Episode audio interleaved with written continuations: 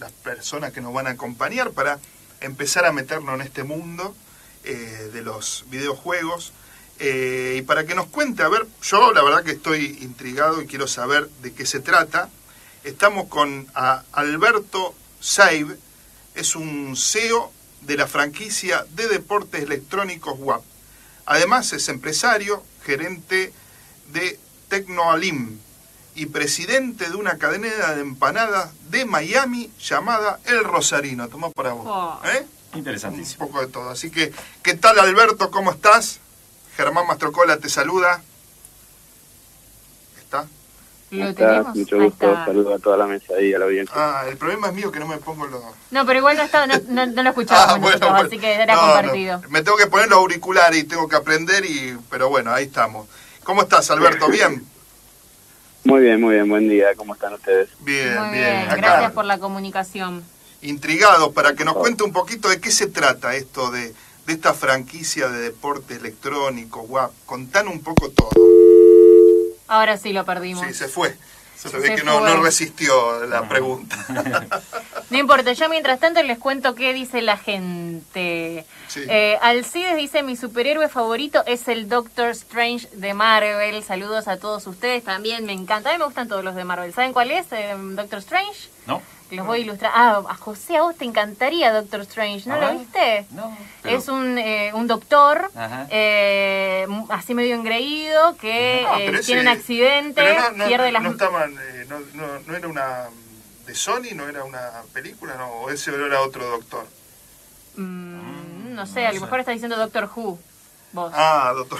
El, ese es británico, nada que ver. Bueno, se después me- ríe, te, de- están de- riendo ahí. mo- Mostrame, mostrame, por favor. ese. Eh, se lastima las manos y va eh, como a un centro budista. Ah, y estos budistas resulta que tienen superpoderes y termina convirtiéndose en superhéroe. No te puedo creer, sí, Sí, lo sí, quiero por saber eso. ya. ese. por eso veo que Bien. seguramente te gustaría. Buenísimo. Sí, pero todavía nadie como Superman, ¿eh? Nadie, Vos no. sos Team Superman, sí. eh, ah, mira, acá dice... Bueno, acá estamos, Sí. ¿Lo Alberto. Ah. Volvió, ¿cómo estás? ¿Se me escucha ahí? Disculpen. No, Sí, sí. está bien, también creíamos que te había asustado por la pregunta, pero No, no. fue sin- Bueno, un poquito, un poquito porque los estuve escuchando y, y veo que tienen varias consultas, así que así Bueno. que bueno, vamos a tratar de responderlas a todas. Bueno, dale, contanos un poquito de qué se trata esto. Bueno, eh, básicamente lo que estoy creando es un, es un equipo de deportes electrónicos, eh, una franquicia nueva aquí en la ciudad de Rosario y, tratar de convertirla en la, en la más importante de, de la región, ¿no es cierto? Bien. Y, pero, eh, ¿en qué trataría la, la franquicia? ¿Qué hacen? ¿Qué, qué, qué hacen? ¿Juegan? ¿Qué, qué... Exactamente, bueno, básicamente, eh, a ver, uno de, de chiquito en mi caso, Sí. yo soy un amante de los, de los juegos, de los juegos de chiquito, y, y bueno, después de, de tantos años de tener mis negocios, mis empresas, decidí dar un, aportar mi granito de arena en esto que son los esports, los deportes electrónicos, que es algo muy apasionante y, y que da mucha oportunidad también y muchas herramientas a chicos que quieren lograr su sueño, ¿no? Básicamente es eso. Y, y- hola Alberto, ¿cómo te va? José Crubel ¿Qué te tal? habla. Hola, Este, y, y, digamos, eh, eh, ¿se conforman los equipos de qué manera este, y compiten en, en qué temas concretamente? Bueno, en realidad cada institución decide en qué juegos competir, o sea, eh, hay mucha variedad de, de juegos, en este caso nosotros estamos iniciando con cuatro juegos distintos, algunos quizás los conozcan más, otros menos, por ejemplo, lo que es Counter Strike, que es el Ajá. Sí. básico juego shooter de, de disparos, Sí. Ujú. vamos a estar con una franquicia de lo que es League of Legends y una franquicia de Dota también. Eh, vamos a incorporar Fortnite y estas van a ser las cuatro est- estructuras que vamos a tener en mi equipo, ¿no es cierto? Pero bueno, cada también institución decide qué juegos quiere hacer partícipes de, de su, de su franquicia, ¿no? Mirá qué interesante. Y decime, y son, digamos, vos estás armando un equipo rosarino, digamos, que querés, eh, digamos, para y, y se compite con, con, con otros de todo el mundo. Eh, por ejemplo, Claro, el Counter claro. Strike, digamos, que es un- por lo menos uno de, de que lo vi jugar a mi hijo y más o menos entiendo de lo que se trata, digamos. Eh, Exactamente, bueno, en realidad esto es un camino muy largo, ¿sí? O sea, y esto está bueno que lo podamos compartir con todos ustedes porque es algo, o sea, es una herramienta donde uno puede llegar muy lejos. Eh, es un, sí, hay que entender que es un deporte como cualquier otro, como el fútbol, como el vóley, como cualquier otro deporte, en el cual mediante disciplina, mediante y mediante un montón de otras cuestiones, un don, capacidad, etcétera, uno puede llegar muy lejos, ¿sí? A ver, los deportes electrónicos llegaron hace un tiempo y llegaron para quedarse. Eh, mi intención básicamente es demostrarles a todos, y más que nada en lo que es el país y en Latinoamérica, que estamos un poquito atrasados en lo que respecta a los deportes electrónicos, llevar esta bandera hacia adelante y decir, bueno, a ver, con esto se puede hacer muchas cosas, es algo que, que, genera mucho movimiento, más allá de lo que es movimientos económicos, porque en definitiva, como todo deporte, también hay un negocio por detrás, que no es mi intención actual, digamos, porque yo lo que quiero hoy es generar herramientas y oportunidades para chicos que no son profesionales todavía en los esports, puedan tener esa posibilidad de llegar lejos. Eh, ese es mi objetivo como CEO de WAP, ¿sí? No quiere decir que todos los CEOs tengan el mismo objetivo. Hay muchos que tienen objetivos económicos y otros no. El mío es eh, a largo plazo darle estas herramientas a los chicos para que puedan llegar lejos. O sea, a ver si podemos hablar de números. Em, hablamos de que hay deportes como por ejemplo en el caso de Counter Strike hay ligas argentinas donde inclusive ya se están transmitiendo por canales de, de, aire, de, de distintas plataformas donde uno lo puede ver en su casa. eso Entonces, eh, eso genera movimiento, genera sponsor, genera un pago a los jugadores y eso hace que un jugador se pueda profesionalizar y dedicarse a eso. Alberto, y te, eh, pregunto, ¿ya hay una definición de eSport? O sea, ¿qué tiene que tener un juego para ser calificado como deporte? Hablabas vos del Counter, del Fortnite, ¿tienen que tener alguna característica puntual? ¿Cómo, cómo llegan a ser considerados eSport? Bueno, en realidad eSport significa deportes sí, electrónicos. ¿sí? O sea, cualquier videojuego que haya, cualquier plataforma, va a ser un deporte electrónico. Lo que pasa es que hay distintas plataformas que pueden llegar a ser competitivos, como por ejemplo lo que estabas nombrando recién. Claro. Todos sabrán muy bien el caso del chico King en Fortnite, un, chico de 13 años que el año pasado compitió en el primer mundial de Fortnite y hubo todo este tema de que ganó 900 mil dólares y el tema de los impuestos y que esto y que el otro, que fue muy, muy conocido. Eh, en realidad ese es un deporte que es competitivo. Fortnite tiene un deporte competitivo.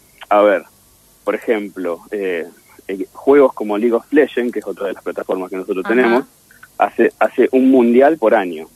Es como en, el tenis, para explicarlo básicamente, que tiene los ATP 250, los ATP 500 y después los Grand Slam. Bueno, en los, en los juegos, en cada plataforma también tienen lo mismo, en donde reparten distintos tipos de premios, ¿sí? Entonces, todos los años estos juegos tienen como su mundial, ¿sí? Se hace todos los años. El año pasado se ha repartido creo que cerca de 30 millones de dólares en premios solamente en el mundial. Sí, sí. Eh, para que ustedes tengan una idea. ahí también, eh, eh ahí también no solo están los que juegan, sino también están los que miran. Claro, claro, claro, exactamente. Bueno, todas las finales de esos tipos de torneos son presenciales, en el cual se llenan estadios, por ejemplo, el año pasado en Dota eh, que es otro de los juegos. Hubo, se hizo en Seattle y hubo más de 50.000 espectadores en un estadio cubierto. Eh, después el, el, el de League of Legends se hizo en París. O sea, son estructuras muy grandes que todavía nosotros no estamos acostumbrados a saber. Claro, y, ustedes lo que hacen es eh, darles como una representación a estos jugadores, sería...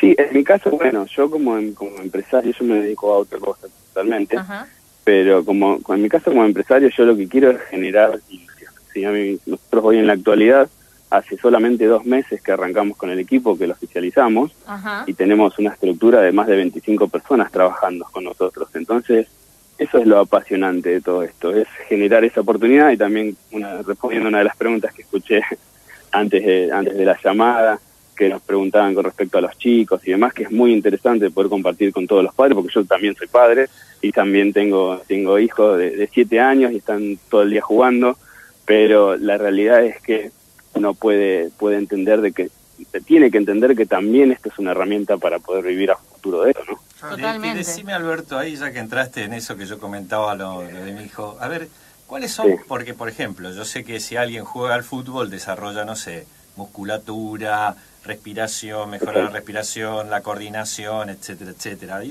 distintos tipos de deporte. En el tema de los juegos, ¿cuáles son, digamos, las, las cosas que se potencian? La, la tensión, no sé, la velocidad mental, o sea, ¿tienen algún registro o algo para desburrarme? Porque sinceramente me pregunto ¿Qué, explota dentro de las personas cuando me dedico tanto tiempo a los juegos electrónicos? Cosa que a mí me sorprende actualmente, ¿no? Tranquilo, perfecto. Es, una muy buena pregunta porque en realidad, ¿qué, qué es lo que pasa? Hoy eh, en Argentina y sobre todo en Latinoamérica no está definido como un deporte, ¿sí? Los esports. Y es a lo que queremos llegar y es a donde lo queremos llevar, que lo definan como un deporte porque básicamente es muy similar, lo único que cambia es que no es una cuestión física, así que no necesita un condicionamiento físico para poder eh, desempeñarse en este deporte. Pero hay un montón de factores, por ejemplo, nosotros recién iniciamos como franquicia, pero estamos generando un centro de entrenamiento propio para mi equipo y para todos mis equipos. ¿Qué significa esto? Que nosotros en nuestra estructura vamos a tener psicología, vamos a tener nutrición, vamos a tener un montón de herramientas que tenemos que darle a los jugadores que son importantes para esto, que no es solamente me siento 10 horas delante de una computadora, juego y veo qué pasa, no, hay que prepararlos, hay estrategia, hay análisis y después hay un montón también de, cuestiones que son propias de cada jugador, que es como en el fútbol, por ejemplo. Messi hay uno solo, Maradona hubo uno solo, y la realidad es que también está el Messi de League of Legends, también está el Messi de Dota, entonces vos lo que haces es eh, generar las herramientas para que ellos, con su mecánica, que es la parte más, creo, importante de todo esto, ellos agilizan su parte mecánica, que es jugar con los dedos, con los brazos, y su agilidad mental hacen que sean mejores todos los días. Entonces es muy interesante porque obviamente que, la cabeza de uno se expande totalmente en esto, ¿no? Muy, interesante, Alberto. Te hago una, una, una pregunta. Eh, que tiene que ver más que nada con, con, el trabajo de ustedes. Eh, ¿Esto eh, genera empleo? Bueno, en realidad sí, sí, obviamente. Todo va a depender hasta dónde uno pueda llegar. Nosotros estamos iniciando, por ejemplo, todos los jugadores que tenemos son amateurs. Como no está todavía registrado como un deporte, ¿sí? No, no hay nadie que pueda, nosotros sí estamos con la cuestión jurídica para, para armar el equipo, nosotros vamos a ir todo por el camino lo mejor posible para dar esa herramienta y poder profesionalizar a los chicos. A medida que vos vas, vas avanzando y vas llegando a mayores ligas, ya las mismas ligas, con sus sponsors y demás, empiezan a generar recursos. ¿sí? En, ese, en esa situación uno también puede eh, tener una remuneración con los, con los chicos. ¿sí? A ver, para que se den una, idea, nosotros en ligas como Counter Strike en Argentina, que quizás son las más conocidas en repercusión, la semana pasada hubo un duelo argentino que era muy importante acá y hubo más de 100.000 personas en la plataforma de Twitch, que también la escuchaba la señorita hablar del tema, en el cual hubo 100.000 personas mirando una partida de Counter Strike y, con lo que eso significa, ¿no es cierto? Entonces para ellos significa tiene una, una, gran fuente de ingresos, me imagino, en relación al streaming. Totalmente, totalmente el tema de streaming de cada uno de los chicos. Eh, uno puede empezar a streamear y cuando empieza a tener seguidores y lo empiezan a mirar cómo juega y puede enseñar y mostrar qué es lo que hace, la misma plataforma, ya sea Twitch o YouTube, también Le, genera recursos a, cada uno de los jugadores. Sí, yo, yo tengo mi canal de YouTube y, le explico a veces, ponerle a, mis padres cómo es el tema de la monetización y todo eso, ¿viste? Y, a veces cuesta un poco no entender, sino eh, como decir, a ver, el otro día estaba mirando un capítulo de Modern Family que la chica también se empieza como a dedicar a algo de redes y los padres le dicen, bueno, pero ¿y el trabajo real? No, pero yo tengo mi trabajo real y termina ganando un montón de dinero y los padres terminan sin entender a qué se dedica, ¿no? Y pasa mucho, me imagino también.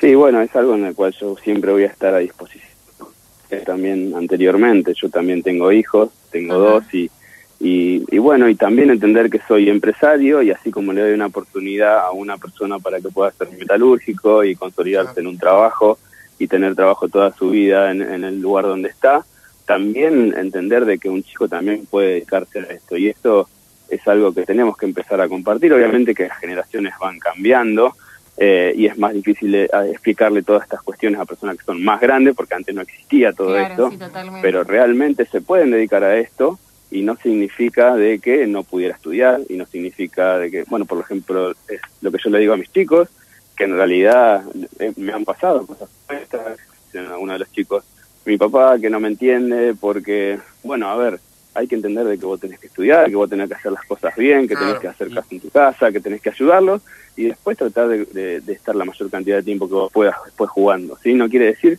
que tengas que dejar de hacer todo, ayudar a tu familia o compartir cosas eh, para estar todo el día internado dentro de una computadora. ¿no es cierto? Si uno quiere ser profesional, se tiene que levantar todos los días intentando hacer las cosas un poquito mejor. Entonces, esto es parte de la vida, ¿no? Alberto, y decime, con respecto, mencionaste psicólogos y nutricionistas, ¿no? Para preparar. Sí.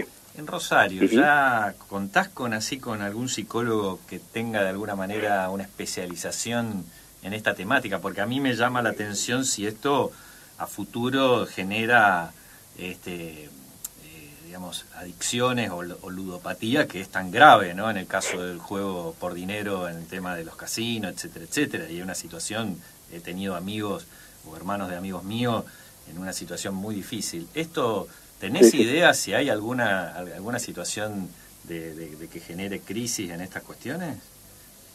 Bueno, el tema es que básicamente es este punto en el cual comentábamos anteriormente. Es como que todavía, eh, por ejemplo, con tu comentario, no, no, no, no pones a los eSports o a los deportes electrónicos como un deporte como tal. Si uno lo pusiera como un deporte como tal, habría psicólogos deportivos. Cualquier psicólogo deportivo puede tratar a los chicos para la victoria, para la derrota, ah. para entrenarse, para convivir con su familia y demás. No soy psicólogo, obviamente, pero entiendo de que no debería haber ninguna diferencia en cualquier, con cualquier otro deporte. Y bueno, para, para Alberto, la verdad muy interesante para seguir todo el programa porque es un mundo nuevo donde mucho no conocemos.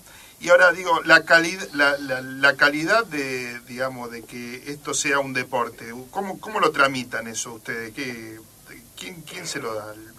¿Nosotros, el país? Bueno, que, no, claro, en, que en realidad tiene que ser una, una cuestión de Estado, ¿no es cierto? Una cuestión de que se empiecen a regular. Pero tendría que haber una ley que regule todo esto, de alguna manera. Exactamente, ah, exactamente. hay, muchos chicos que están trabajando Alberto, ¿Hay algo ya hay alguna legislación, Alberto? Porque realmente somos Bueno, acá nos este escuchan muchos diputados provinciales que podrían tomar este tema para trabajarlo. Totalmente, totalmente. En realidad es mi misión. Yo sé que hay muchos chicos. Yo hace muy poco que, estoy trabajando en este tema porque es algo muy nuevo para mí. Bien, está claro. Y decime, Alberto, este, ¿tenés una cadena de empanadas en, Miami llamada El Rosarino? Se cortó. Hola, Alberto. Lo perdimos. Se fue. Se fue. Se fue. Nos quedamos con las empanadas. No, pero muy interesante, ¿eh? La, verdad, es impresionante. Lo, lo, está llevando adelante con una pasión, poniendo algunas ganas a todo esto.